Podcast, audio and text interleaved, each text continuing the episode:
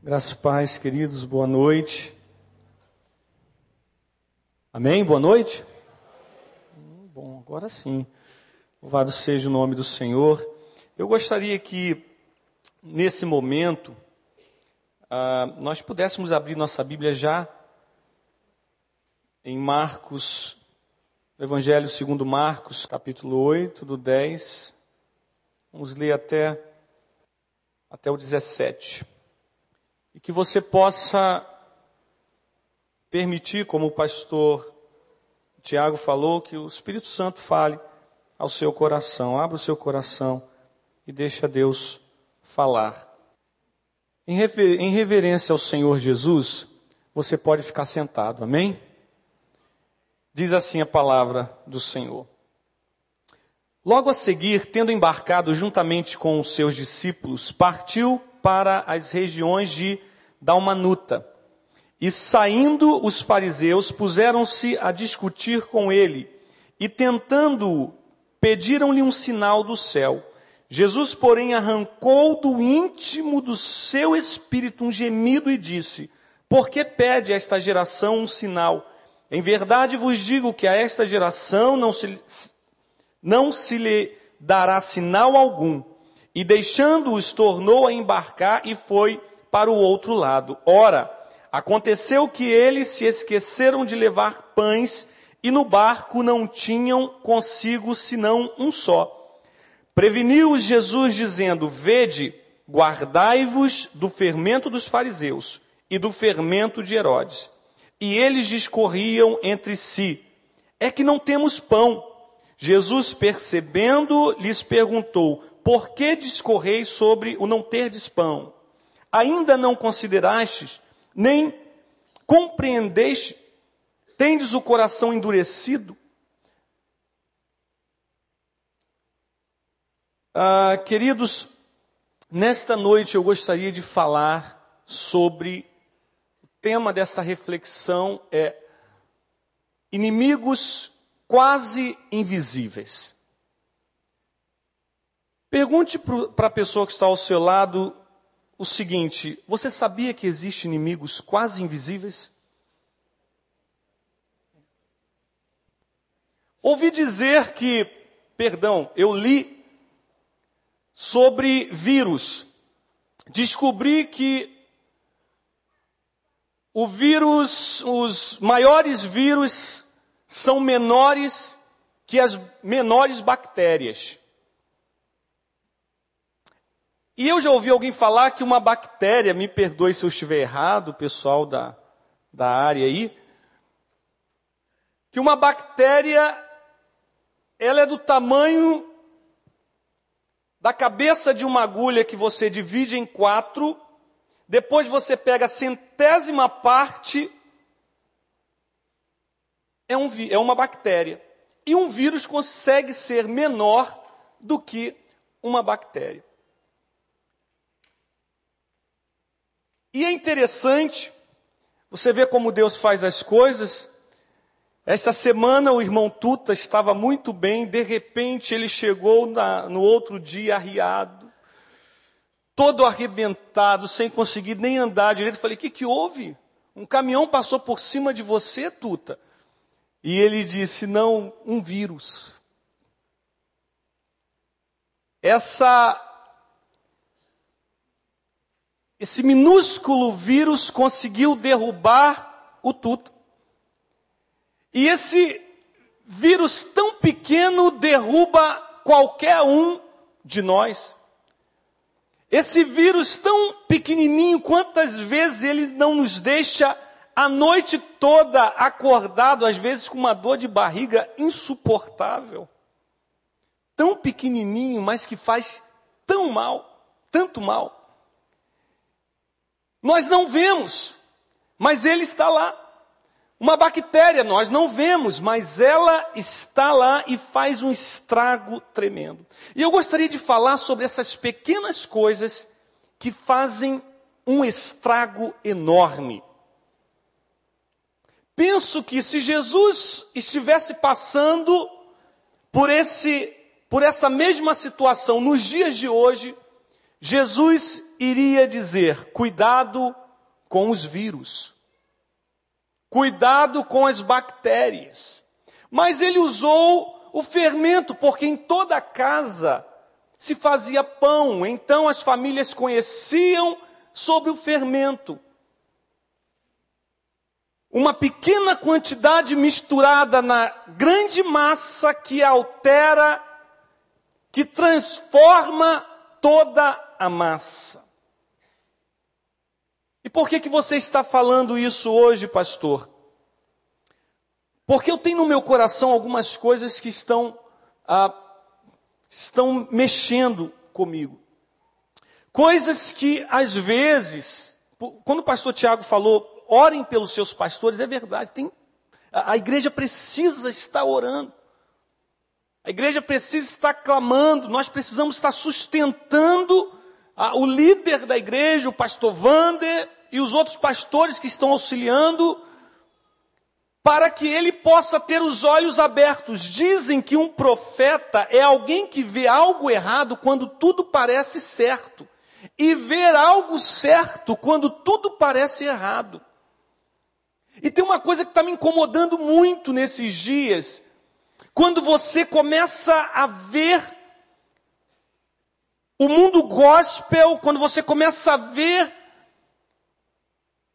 a igreja que era tão perseguida, agora sendo ah, chamada para shows nas suas personalidades, sendo chamada para fazer eventos ah, juntos, junto ah, com outras pessoas, no meio secular, isso começa a trazer, eu digo no meu coração, não estou dizendo se está certo ou errado, mas começa a trazer preocupações. Porque quando a gente fala de santidade, eu não venho falar da religiosidade que fez com que a igreja se colocasse entre quatro paredes por séculos. Mas eu acredito que santidade não é a, a igreja deixar de ir ao mundo. Não. A igreja vai ao mundo, mas influenciando o mundo, mas transformando o mundo. E não o mundo entrando na igreja e dizendo como a gente deve fazer e como tem que ser. E me parece que as coisas estão tão misturadas que você não sabe aonde começa o santo e termina o profano. Hoje é normal, e talvez você é crente de muito tempo, cristão de berço, ou uma pessoa que já se converteu há mais tempo, e você sabe quais são os limites. Mas imagine uma pessoa que se converte hoje e vai ver alguém cantar uma canção de louvor a Deus com as meninas de biquíni, né? Tudo bailando e tal. Isso está se tornando uma coisa normal. Normal. Isso é preocupante. Porque coisas vão sendo, inimigos vão tomando o nosso coração. E quando a gente começa a pensar nessa normalidade, as coisas começam a se complicar. Olha que interessante, eu gostaria de contextualizar vocês nesse texto que acabamos de ler. Jesus havia feito vários milagres. Jesus vinha de uma de uma corrida curando as pessoas, abençoando, sarando os feridos. E agora, por último, ele culmina no segundo milagre da multiplicação dos pães, e Marcos vem dizer que de sete pãezinhos, o Senhor Jesus alimentou mais de quatro mil homens, com o seu poder, com a sua graça, e depois daquele milagre, Jesus pega os seus discípulos, eles entram no barquinho e Jesus vai para uma outra região. Chegando nesta região, quem Jesus encontra? Os fariseus. E a Bíblia diz que ali houve uma conversa, e naquela conversa os fariseus chegaram diante de Jesus, perto dos discípulos, e disseram o seguinte: Se tu és quem tu diz ser, Dê-nos um sinal maravilhoso do céu. Faça isso para a gente. Sabe o que eles estavam querendo dizer? E nós creremos em Ti. Gente, e aí vem, aqui começa a nossa reflexão. Quando a Bíblia declara, e essa é uma declaração muito forte, que Jesus arrancou do seu peito um gemido do profundo do seu coração. Olha que interessante. E por muito tempo eu pensei nessa expressão, por que o gemido do coração? Porque Jesus ali é, é, tem esta atitude o que, que estava acontecendo ali e eu vou lhes explicar nesta noite o que estava acontecendo naquele momento. Naquele momento, Jesus percebeu que todo o seu trabalho com os seus discípulos estava sendo colocado em xeque, que todos os milagres que ele havia feito, que toda a sua bondade para com o povo estava sendo colocado em xeque naquele momento. Por quê? Porque aquela pergunta, que era uma pergunta quando a gente olha de prime à primeira vista, uma pergunta, um pedido, perdão, legítimo, Ora, se você diz quem você é, dê-nos um sinal.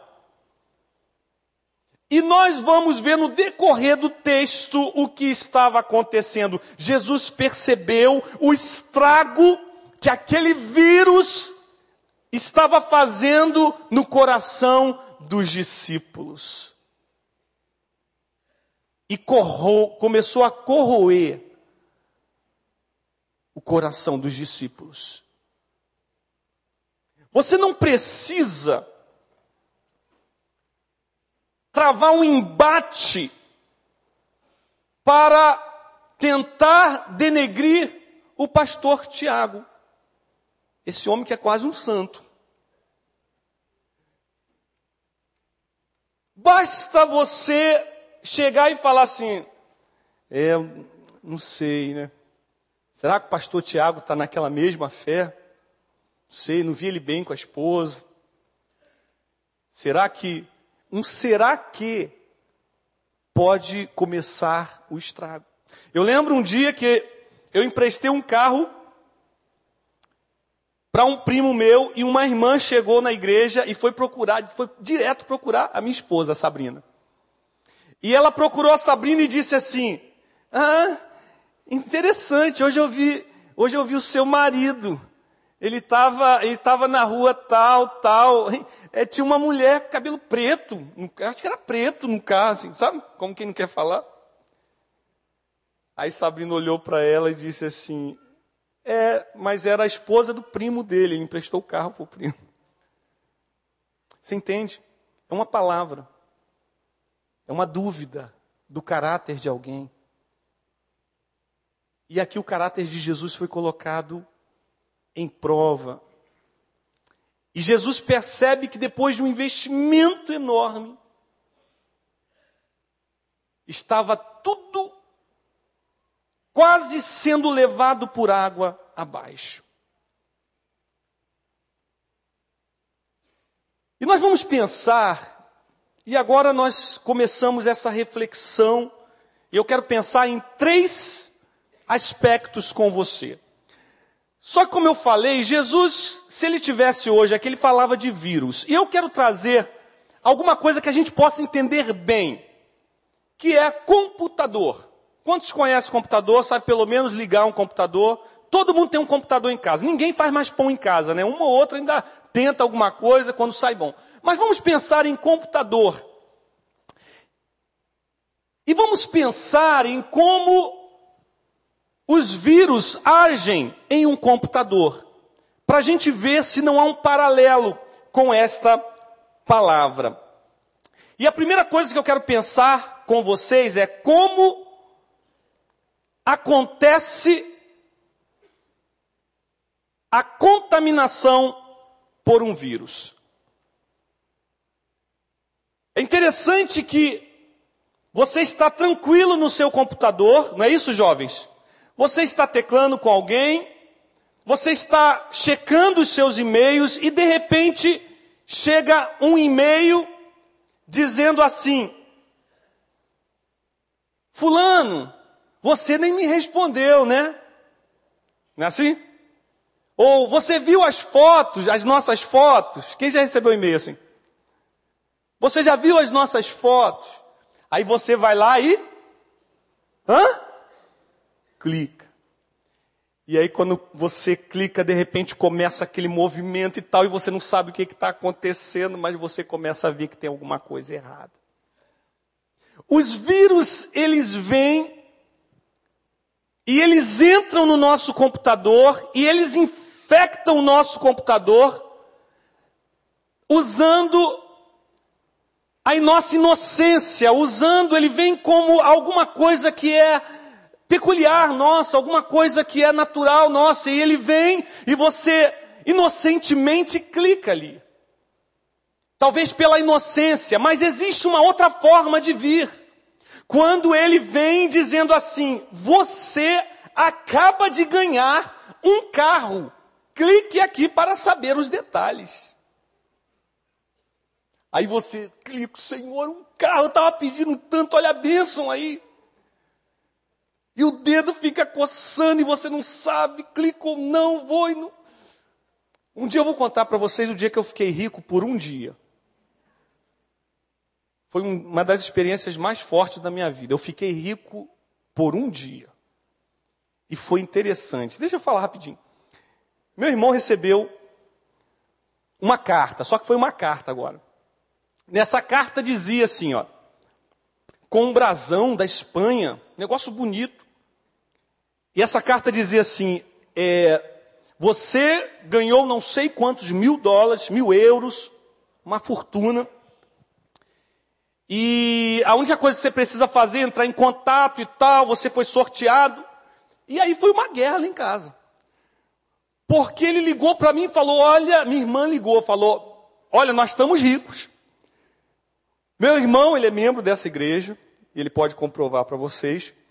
Ele ganhou uma fortuna e tal. Falei, estou indo para casa correndo, me espera, guarda essa carta que eu quero ver e tal.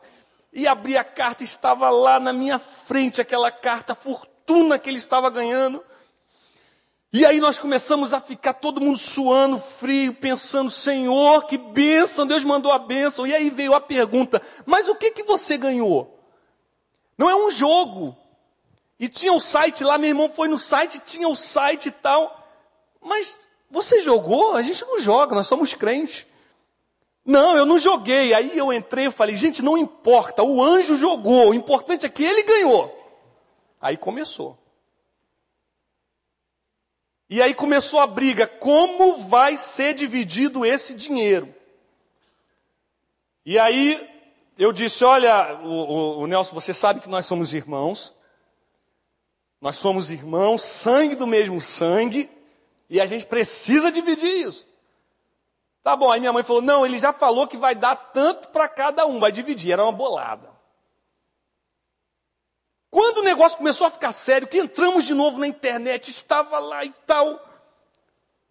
Aí eu falei, Nelson, olha lá sua palavra. E ele, não, eu vou dar tantos reais para cada um. Eu falei, não, nada disso, você falou dólares para cada um. Não foi real. Aí começou a briga. Eu falei, foi dólar? Não, foi real, é tantos reais. Não, não falei dólar. Ele começou a brigar pelo dinheiro. E aí, minha mãe disse, Júnior, cuidado que você vai morrer, vai ter um ataque do coração. Aí meu cunhado entrou. E se ele morrer, de quem é a parte dele? Gente, o negócio começou a ficar sério. Eu falei, a primeira coisa que eu vou fazer, quando eu pegar esse dinheiro nas minhas mãos, depois meu irmão ele aceitou dividir aquilo, filmamos, traz a câmera para ele filmar. Filmamos, está filmado isso. Diz, ele disse na frente da câmera, eu prometo dar para os meus irmãos, tanto para cada um.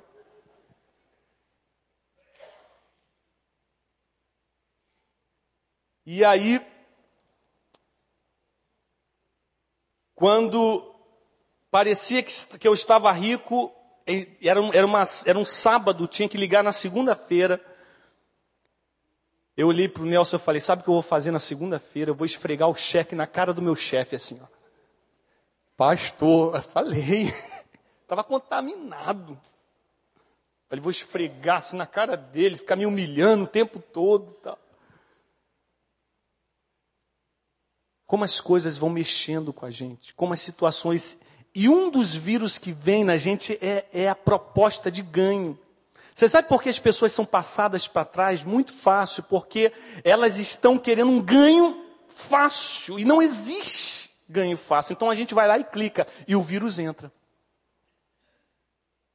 A outra coisa é quando toca no nosso prazer, toca na nossa curiosidade. Eu não sei se você sabe como se caça mico na África, mas se pega um coco normal, abre um buraquinho nele, coloca uma pedra ali e vem na floresta balançando aquela pedrinha dentro do coco vazio. E depois o camarada vai e joga o coco para o lado. O macaquinho ou o miquinho, ele vai lá, coloca a mão naquele buraquinho dentro do coco e segura a pedra. Quando ele segura a pedra, ele não consegue sair. E ele não tem a noção de largar a pedra para poder soltar. Uma outra forma do vírus entrar é a curiosidade. É isso? Clique aqui que você vai ver cenas, né? Aí o jovem fica, Senhor, santidade ao Senhor, clico, não clico, clico, não clico. E de repente você vai lá e clica, e o mal entra no nosso computador. Por algum motivo que eu não sei, mas que Jesus percebeu, os discípulos ficaram contaminados. E às vezes a gente está dentro da igreja, não sabe, mas estamos contaminados, porque Jesus pega aqueles discípulos agora e vai para o barquinho. E olha que interessante, Jesus diz assim: é, cuidado com o fermento dos fariseus. Aí o que, que os discípulos dizem?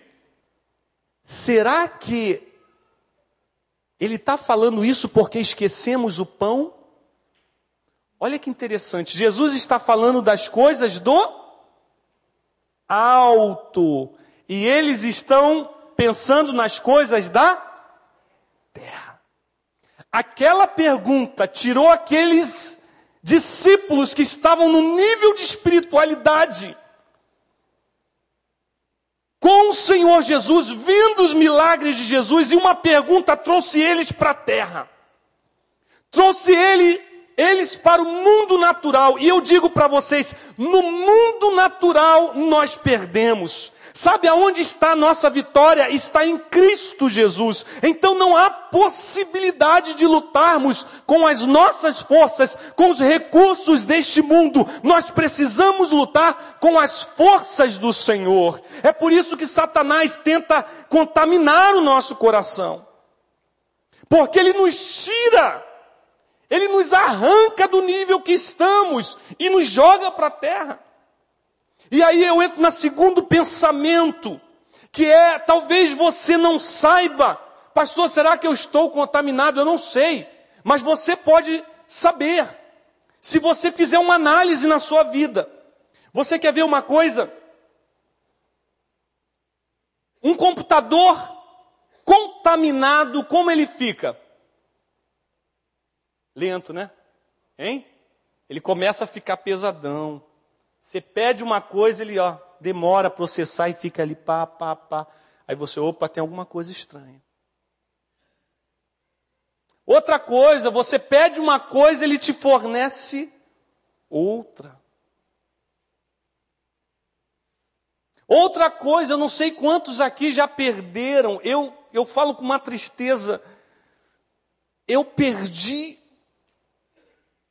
uma quantidade enorme de mensagens que Deus colocou no meu coração em diversos momentos da minha vida, porque um vírus entrou no meu computador.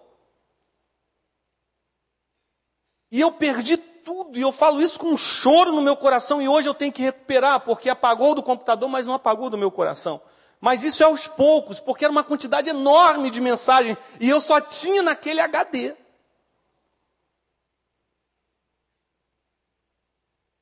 Como é que está a sua vida espiritual?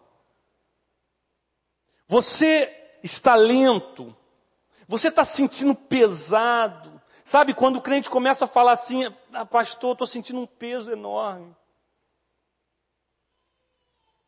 Sabe quando você vê pessoas falando de coisas espirituais perto de você, mas você consegue só pensar nas coisas deste mundo, você não consegue sair. Eu já ouvi alguém falar a seguinte frase: Pastor, eu não consigo mais sentir a presença de Deus.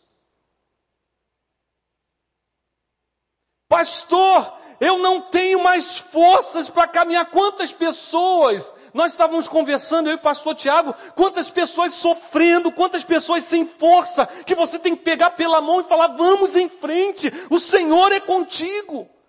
Mas o vírus da dúvida, o vírus ah, do pecado, o vírus que vem atacar a nossa fé, ele toma conta. E aí, Deus quer trazer coisas, revelações espirituais para nós. Mas nós estamos abaixo, nós estamos lentos, nós estamos contaminados, nós estamos sem utilidade. Uma outra coisa interessante ah, no computador que recebe um vírus é a vulnerabilidade. Depois que um vírus entra, gente, abre a porta para os outros. E seu computador não tem mais resistência. Assim é a nossa vida espiritual. Uma vez que um pecado entra, uma vez que uma pergunta maldita como essa entra na nossa vida, uma vez que uma observação de alguém entra na nossa vida, nós vamos ficando lento, perdendo a força, ficamos vulneráveis e Satanás começa a fazer uma brincadeira na nossa vida. É por isso que a gente tem que pedir ao Senhor, Senhor, ajuda-me, Deus, ajuda-me, Senhor, sonda o meu coração.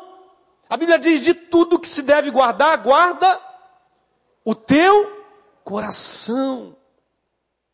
Por isso, gente, prestem atenção no que eu vou falar. Nem tudo que se ouve deve ser levado para o coração. Interessante, isso que é terrível, porque muitas das vezes a coisa vem tão camuflada, ela vem com aparência de piedade. Eu lembro de Constantino, no ano de 312, ele ia travar uma guerra uma noite anterior, o que, que ele faz? Ele ele tem um sonho, ele dorme e tem um sonho. E nesse sonho ele sonha com a cruz e escrito na cruz: Este símbolo te salvará. No outro dia, esse homem manda pintar a cruz no, nos, nos escudos dos soldados.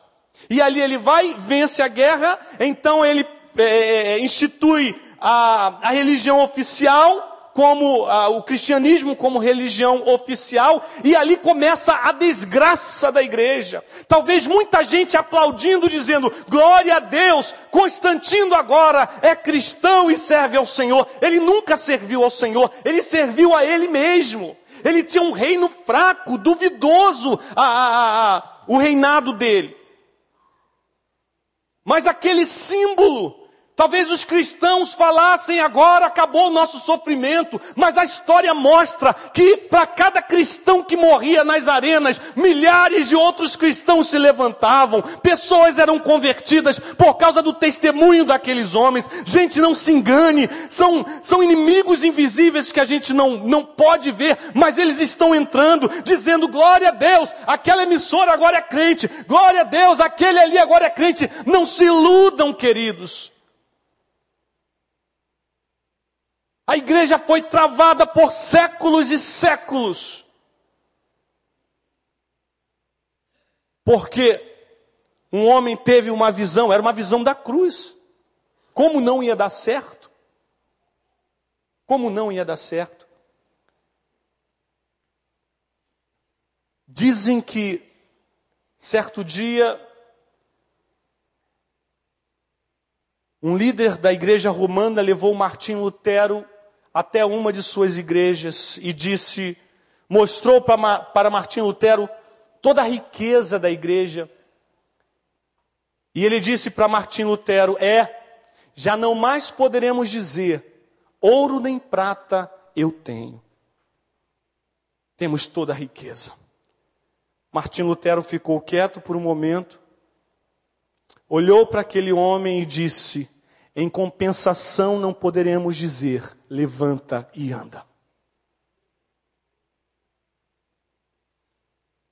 Gente, quando tudo parece que está muito bem, a gente precisa estar clamando ao Senhor, joelho no chão, clamando a Deus.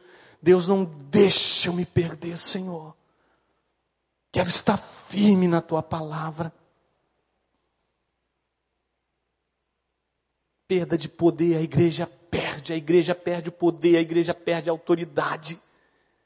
E chega ao ponto mais sério deste negócio, que é perder a sua utilidade. Quantos já jogaram o computador fora porque não teve mais jeito? Levante a mão. Não teve mais jeito.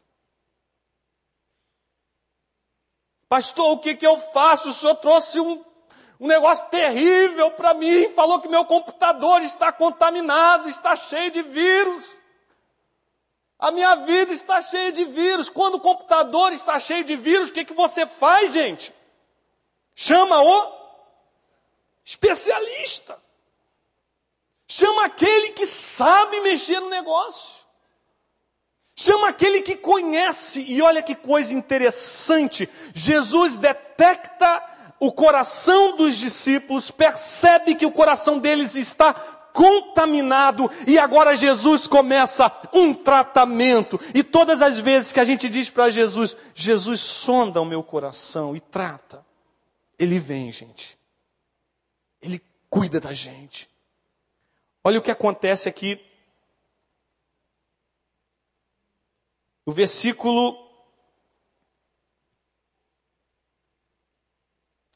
19, versículo 18. Tendes olhos, não vedes, e tendes ouvidos, não ouvis, não vos lembrais de quanto, de quando partiu, parti os cinco pães para os cinco mil, quantos cestos cheios de pedaços recolheste? Que coisa interessante. Certa vez eu levei meu computador para consertar e disseram o seguinte: olha, a gente tem que colocar o sistema novamente. Tem que reinstalar o sistema. Tirar a contaminação e reinstalar. Olha o tratamento de Jesus com seus discípulos. Jesus começa a trazer à memória deles toda a caminhada. Sabe, você que está abatido, fraquejando, não tem força, você que diz assim, pastor, é verdade, eu estou contaminado. A minha vida espiritual está um fracasso. O Senhor dos Senhores, Ele quer te fazer lembrar cada momento em que você passou dificuldades e Ele esteve ao seu lado. E Ele diz assim: Você não lembra? Você não lembra daquela situação que você não via saída e eu abri a porta para você? Olha que coisa linda, gente. Jesus lembrando, Jesus colocando novamente no coração daqueles homens a sua palavra, o seu poder, revelando o seu poder, a sua graça. E Jesus faz esse trabalho. E acontece uma coisa aqui fantástica, no versículo 22 ao 26, eu não vou ler porque temos pouquíssimo tempo. Mas você pode ler em casa. Jesus chama os seus discípulos e faz um milagre, talvez o mais interessante da Bíblia. Porque Jesus pega um pouco de saliva, ele encontra um homem cego, então ele pega um pouco de saliva, faz um lodo no chão, passa nos olhos dos homens, e eu, do, daquele cego. E eu penso que Jesus, depois de tratar, Jesus coloca o antivírus. E esse é o antivírus.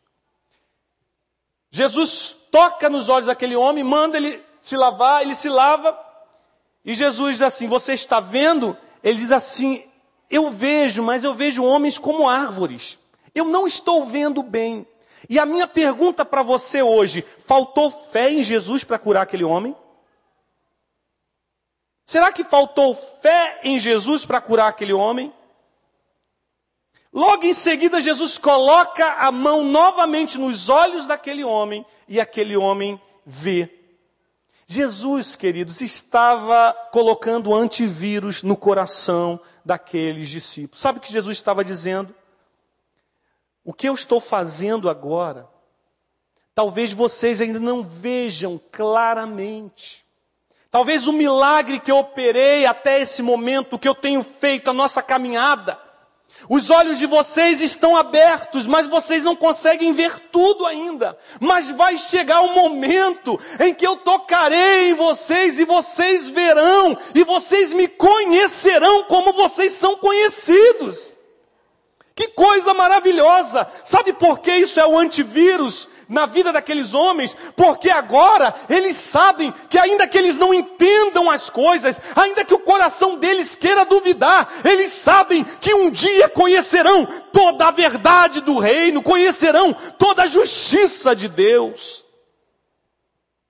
Pronto. Pronto, eu não tenho mais perguntas para Deus. Ontem, peço até que vocês orem pelo sobrinho da irmã Elaine e Robinho, pelo sobrinho Guilherme. E eu confesso para vocês que uma das visitas mais difíceis que eu já fiz. O Guilherme tem dois meses e ele está com câncer. E um câncer muito agressivo. Eu estava compartilhando com o pastor Tiago como é que a gente ora. Como é que a nossa fé não fica. Que palavras a gente tem para dizer para uma mãe? Mas eu sei que o meu Deus é fiel. Eu não entendo agora. Mas isso não pode roubar a minha fé em conhecer o meu Deus e dizer que Deus, Ele é fiel, Ele é Senhor de todas as coisas e mais, Ele nos ama. Nada pode mudar isso, queridos. Satanás vem usando a boca de algumas pessoas dizendo: será que Deus te ama? Se Ele te ama, por que você está passando por essa situação? Se Ele te ama, por que uma criança dessa está com câncer? Eu não entendo. Eu vejo homens como árvores, mas eu sei que um dia o Senhor tocará os meus olhos e eu verei completamente. Vocês entendem? Deus está guardando, estava guardando o coração daqueles homens que ele tanto amava. E por último, queridos, que coisa maravilhosa. Ele é um especialista. Depois de restaurar, depois de colocar um antivírus, agora o que lhe resta fazer? Testar. Não é verdade?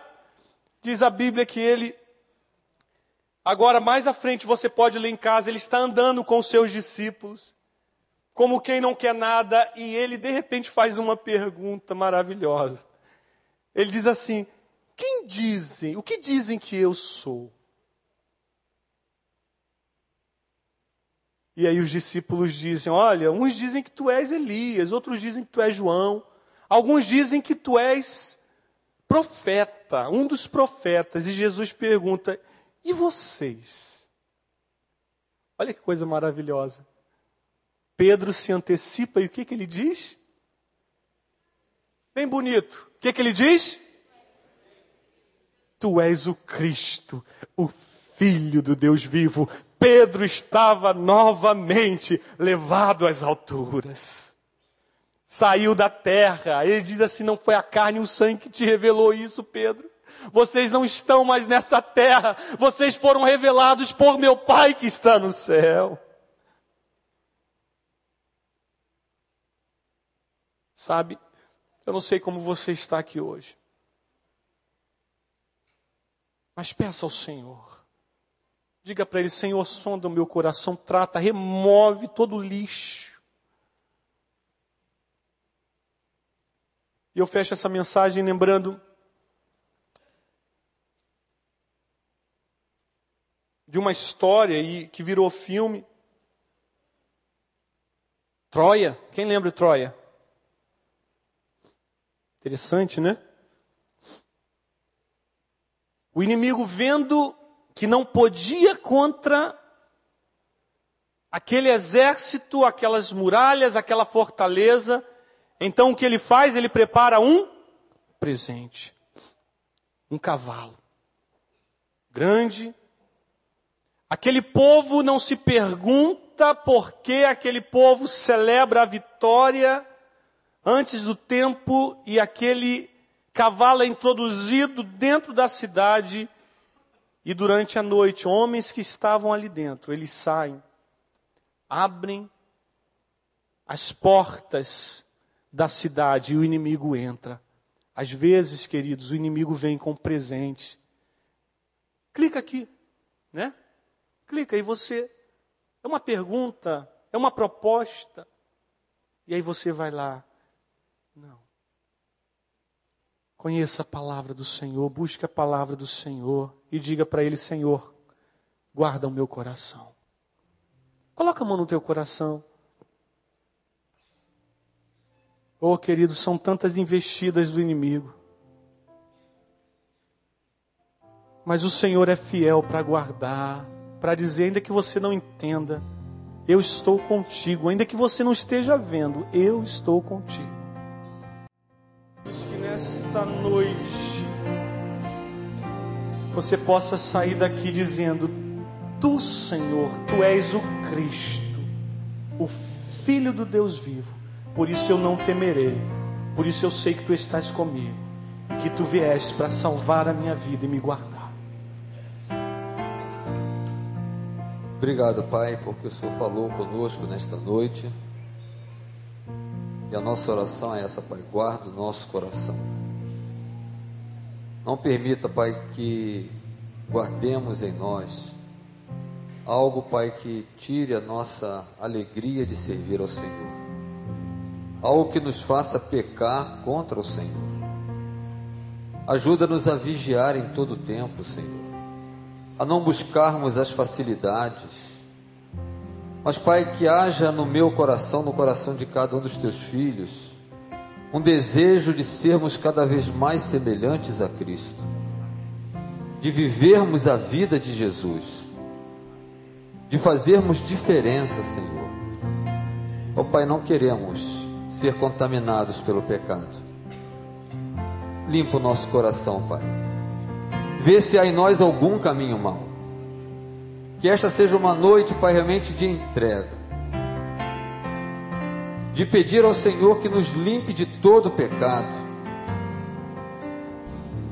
E ajuda-nos, Pai, a não pecarmos contra o Senhor.